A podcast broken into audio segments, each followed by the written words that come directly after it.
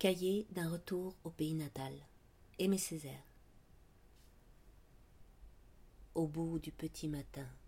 bourgeonnant danse frêle, les Antilles qui ont faim,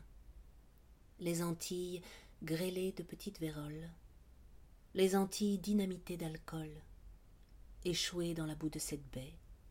dans la poussière de cette ville, sinistrement échouées. Au bout du petit matin, l'extrême trompeuse désolée escarre sur la blessure des eaux.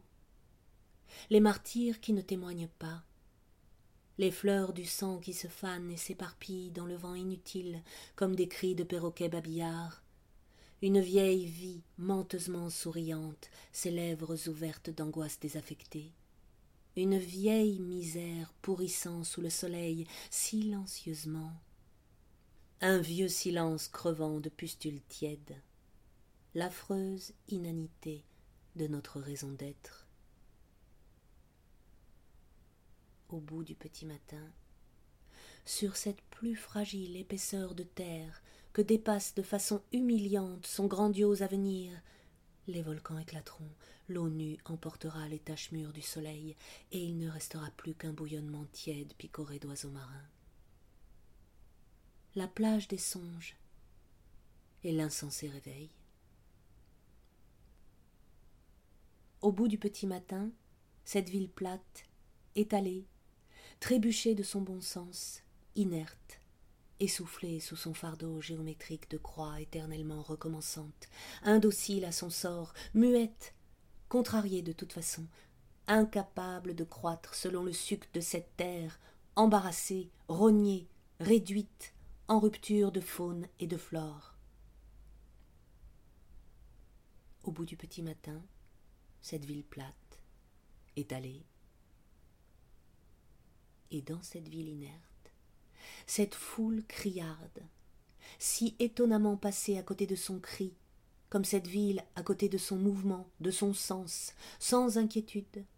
à côté de son vrai cri, le seul qu'on eût voulu l'entendre crier, parce qu'on le sent sien, lui seul, parce qu'on le sent habiter en elle, dans quelque refuge profond d'ombre et d'orgueil. Dans cette ville inerte, cette foule, à côté de son cri de faim, de misère, de révolte, de haine, cette foule si étrangement bavarde et muette. Dans cette ville inerte, cette étrange foule qui ne s'entasse pas, ne se mêle pas, habile à découvrir le point de désencastration, de fuite, d'esquive. Cette foule qui ne sait pas faire foule. Cette foule, on s'en rend compte, si parfaitement seule sous le soleil, à la façon dont une femme, tout on eût cru à sa cadence lyrique, interpelle brusquement une pluie hypothétique et lui intime l'ordre de ne pas tomber, ou à un signe rapide de croix sans mobile visible, ou à l'animalité subitement grave d'une paysanne, urinant debout, les jambes écartées, roide. Dans cette ville inerte, cette foule désolée sous le soleil, ne participant à rien de ce qui s'exprime, s'affirme, se libère au grand jour de cette terre sienne, ni à l'impératrice Joséphine des Français, rêvant très haut au-dessus de la négraille,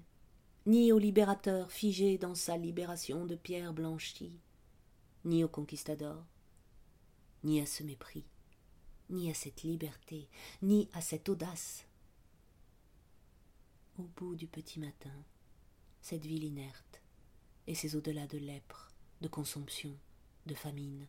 de peur tapis dans les ravins, de peur juchée dans les arbres, de peur creusée dans le sol, de peurs en dérive dans le ciel, de peurs amoncelées et ces fumerolles d'angoisse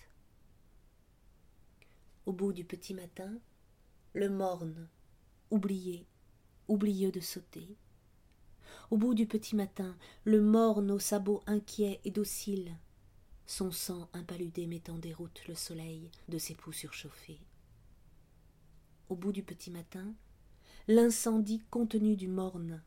comme un sanglot que l'on a bâillonné au bord de son éclatement sanguinaire, en quête d'une ignition qui se dérobe et se méconnaît